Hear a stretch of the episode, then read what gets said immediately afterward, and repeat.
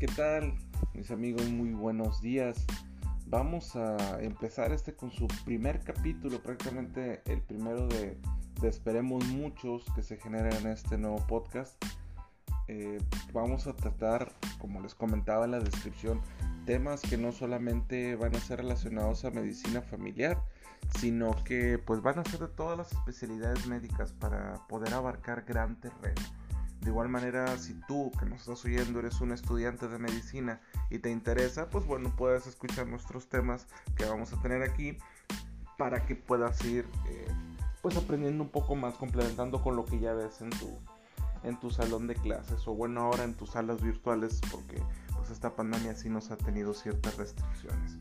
De igual manera en el futuro vamos a ver la posibilidad de que varios especialistas puedan interactuar con nosotros para poderles ofrecer un podcast más dinámico, no solamente con los audios grabados que vamos a tener, sino que de igual manera tengamos algún evento en vivo para poder pues fortalecer y, quitar las dudas más que nada que vayamos teniendo. Vamos a empezar el día de hoy con un tema denominado la medicina familiar en México. Vamos este, a empezar a hablar un poco de ella, todo lo relacionado a esto es un poco de, de breviario de historia pero bueno, para la gente que va empezando en medicina familiar saben que es un punto que tenemos que, tener muy en claro porque es parte de, las evaluaciones y aparte pues es bueno conocer los inicios de nuestra especialidad. Obviamente como esta, como muchas de otras especialidades, ha evolucionado dentro de la medicina desde las primeras apariciones del médico general hasta las actuales modificaciones de la educación médica ya con respecto a las demás especialidades la medicina familiar tuvo la necesidad de crearse por medio de pues de la necesidad de la, de la población, de necesitar médicos más capacitados, médicos que se enfocaran más a una atención integral, médicos que no dependieran tanto de, de los avances tecnológicos y bueno, que pudieran dar resolución a la mayor parte de sus problemas. Obviamente en la medicina ha habido muchos avances, tanto en los diagnósticos, en, la cuestión de la tecnología y el apoyo que ha tenido hacia las especialidades y la generación de nuevas especialidades debido al avance tecnológico, las nuevas patologías que han surgido, el tratamiento sobre las mismas y obviamente la salud pública. Como lo comentábamos, pues la medicina familiar surgió de la necesidad prácticamente y aquí la importancia de esto es de de que se elimina una diada que siempre hemos tenido, que ha sido médico-paciente, y se conforma una triada que es médico, paciente y familia. ¿Por qué? Porque de esta manera vamos a entender el contexto de la población, el contexto de nuestros pacientes, de los individuos que tenemos en el consultorio y vamos a, a poder atender este, de manera integral a nuestros pacientes, que no se nos escape nada, más que nada ese es, el objetivo. Hay que abarcar al individuo, a su familia, a la salud física de cada uno de ellos y la salud mental también. Nosotros debemos, como tales, como médicos familiares ya en, nuestro, en nuestra formación, enfocarnos mucho a la medicina preventiva, ya que pues si ahorita nos ponemos a ver las consultas que tenemos, muchas son de carácter curativo y no preventivo. La prevención se ha perdido mucho y el problema de que se pierda la prevención es que vamos a tener cada vez más consulta porque no se están siguiendo normas que, se deberían de seguir para prevenir muchas alteraciones. Muchas veces lo vemos en los consultorios, si ustedes este, ya han ejercido de manera privada, pues con los pacientes diabéticos, los pacientes hipertensos, la misma obesidad como tal, como vemos que los pacientes cada vez se complican más, este, cada vez el medicamento deja de servirles menos a ellos o necesitan medicamentos cada vez más caros. Y pues lo que vamos a ir viendo también dentro de estos podcasts es que las familias muchas veces no cuentan con los recursos necesarios. Así que sí hay que hacer mucho énfasis en la medicina preventiva. Dentro del contexto histórico, el médico familiar inicia prácticamente como un médico de cabecera. Era un médico que pues conocía muy bien a la familia, podía ir al domicilio, los atendía y no solamente era visto como un médico, sino también como una extensión más de la familia, como un amigo si lo quieren ver así. Y pues esto ayudaba a que hubiera una confianza mayor con el médico y de esta manera los pacientes y las familias pudiesen externar todas las situaciones que les aquejan. En 1971 empieza la formación de la medicina familiar en el IMSS como tal el primero de marzo del, del 71 en la Ciudad de México, teniendo muy pocos integrantes la, especialidad, pero que la postre tendría este, más importancia. Ya para el 74 se contiene, se contiene ya el aval de parte de la Facultad de Medicina de la UNAM, la cual ya avala como tal la especialidad de, médico familiar. Y para el 80 ya la Secretaría de Salud y Asistencia, ahora Secretaría de Salud y el ISTE ya también empiezan con la formación de médicos en esta especialidad. Actualmente se tienen muchas quejas del médico familiar, muchas debido a la mala formación, otras debido pues a la mala fama que se ha creado y otras también debidas a la institucionalización de la medicina familiar. Como tal, y ustedes bien lo saben, muchas veces no tenemos el tiempo necesario para poder hacer una consulta de calidad. No tenemos el tiempo pues para hablar bien con el paciente, para realizar bien la exploración porque desafortunadamente, aparte de que tenemos una sobrepoblación, este, una explosión demográfica muy aumentada, también tenemos una sobrepoblación en los consultorios, vemos mucho más pacientes de los que hay capacidad. Y pues esto conlleva ciertas quejas, como el tiempo de espera largos, si necesitamos interconsultas con algún especialista también tienden a ser muy largos, o muchas veces en nuestras unidades no hay estudios necesarios o no hay los medicamentos que mi paciente ocupa todo eso conlleva pues a que haya quejas. Si bien es cierto, no todas nos, deberían de impactar porque pues nosotros no somos los culpables de que no haya medicamento o algunos estudios, este, sí impactan directo con nosotros porque el paciente no se queja de la unidad, se queja de que el médico como tal le ordenó esos estudios o para qué se los ordena si sabe bien que, que pues no se cuentan. Hay que tener este, muy en cuenta que no es lo mismo el 2021 a 1971. Han cambiado tanto las intervenciones que se han hecho médicamente, las intervenciones en salud preventiva, las intervenciones de enfermería, etc. Y de igual manera la morbimortalidad también ha cambiado. Ahora se mueren menos este, niños, menos este, mujeres embarazadas o menos casos por diarrea o deshidratación que lo que veíamos hace 50, 60 años, cuando estaban en su mayor auge este tipo de patologías. Pero vemos que actualmente tenemos una incidencia más de patologías eh, metabólicas, diabetes, hipertensión, problemas cardíacos, etc. Así que se sustituye uno por otro, pero sí hay que hacer mucho énfasis en la prevención y los cambios en los estilos de vida, que eso es lo que más nos impactaría. De igual manera, hacer ciertas intervenciones en grupos etarios de acuerdo a sus, a sus edades y ver cómo podemos enfocarnos en salud preventiva en ese aspecto. Actualmente el desarrollo de la medicina familiar bueno, tiene que constar de, de dos partes.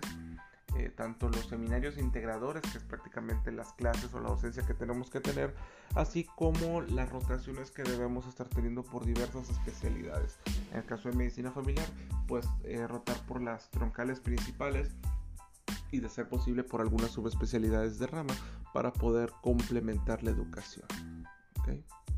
Nosotros debemos de, enfocarnos en la atención médica primaria, integral y continua, porque eso sería, va a ser más que nada la piedra angular de nuestro tratamiento. Si nosotros tratamos al individuo de una manera compleja, de algo más integral, no solamente enfocarme a la enfermedad, sino también empezar con un cuadro preventivo o ver de qué más maneras puedo impactar en su vida y en su familia, pues esto va a ser este, muy provechoso. Como les comentaba, medicina preventiva antes que la curativa. De igual manera, hay que tener muy en cuenta la diferencia entre la medicina individualista y la medicina individualizada. Una de ellas nos habla de una medicina enfocada solamente en el paciente y otra nos habla de una medicina que, eh, tiene que ver con la especificidad de mi paciente como tal. ¿Qué es esto? La medicina individualista se trata de solamente tratar al paciente. Tienes un paciente que acude por una patología, trátalo y listo. Y en el caso de la medicina individualizada, nos hace ver de que todos los pacientes son diferentes en alguna u otra forma, diferentes enfermedades y van a requerir diferentes tratamientos también. A pesar de que el diagnóstico pueda ser el mismo, es decir, que tengamos dos pacientes masculinos con hipertensión, muy seguramente alguno de ellos vamos a tener que hacer ciertos cambios en el tratamiento. A lo mejor algunos lo vamos a dejar con un yeca, al otro lo vamos a dejar con un ara, etcétera. Va, va, a variar mucho eso. Por eso las consultas no son una receta de cocina. Cada una de nuestras consultas es muy diferente a la otra por muchos o pocos aspectos. De igual manera tenemos que, que, que reconocer que parte de las quejas o parte de la mala fama que ha tenido la medicina familiar ha sido por nosotros mismos. Y eso queda muy en claro. O sea, desde muchas veces que se puede sobajar un poco la especialidad, eh, como también muchas veces no es la primera opción.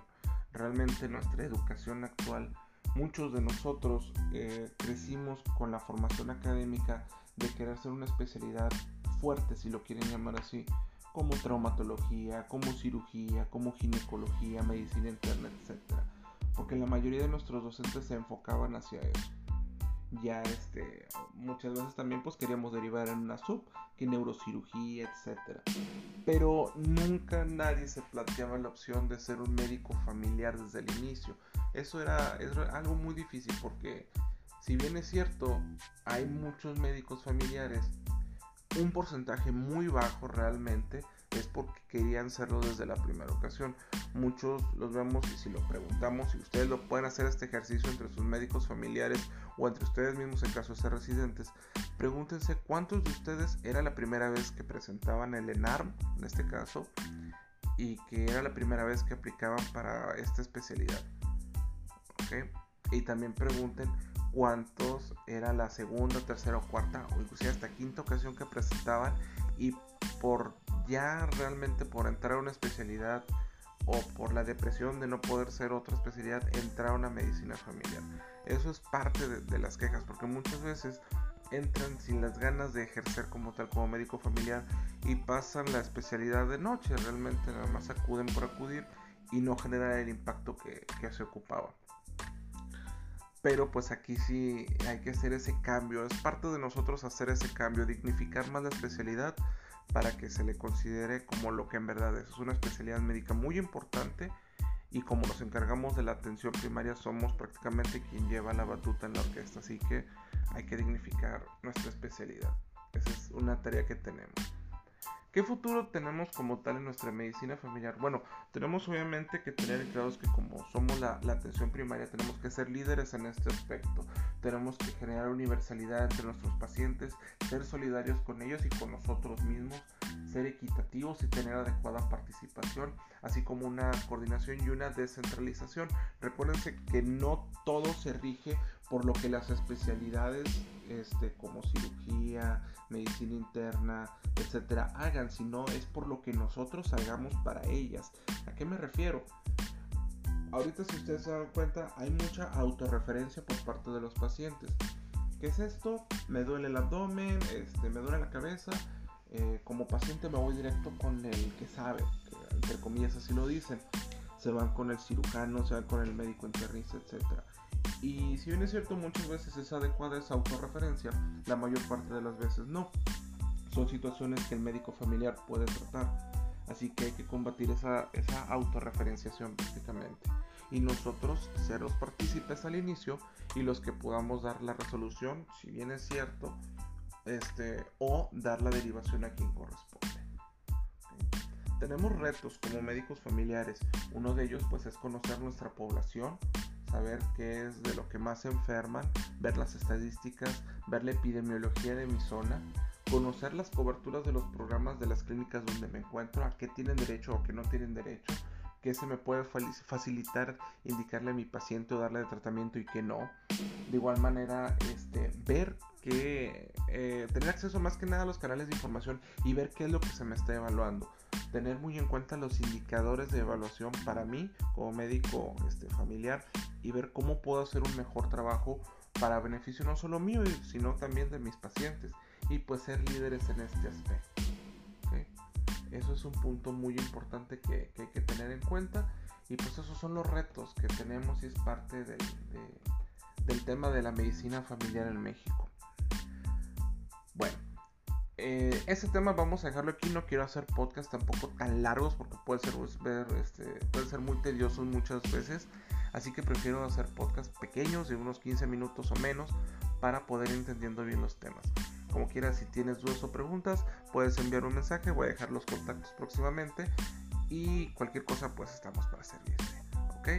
Esto fue La Medicina Familiar en México, en tu podcast Desglosando la Medicina. Te espero en el siguiente podcast que vamos a subir próximamente. Nos vemos.